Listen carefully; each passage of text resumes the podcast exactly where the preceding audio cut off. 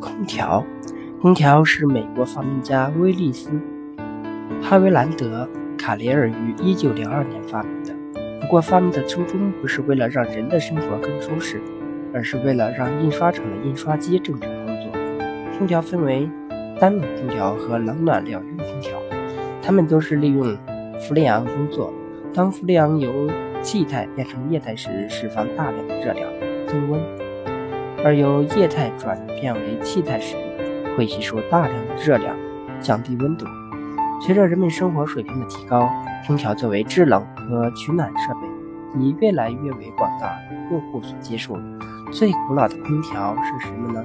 在一千多年前，波斯人已经发明了一种古老的空调，他们在房顶安装风杆，让外面的风。穿过凉水，吹入室内，室内一下子变得凉爽。为什么空调房里会有人呛人的灰尘呢？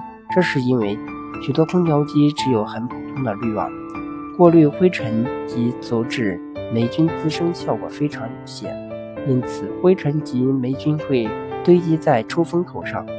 如果不定期清洗，风吹来的时候会把灰尘带起来。屋里就会像马路上一样灰尘。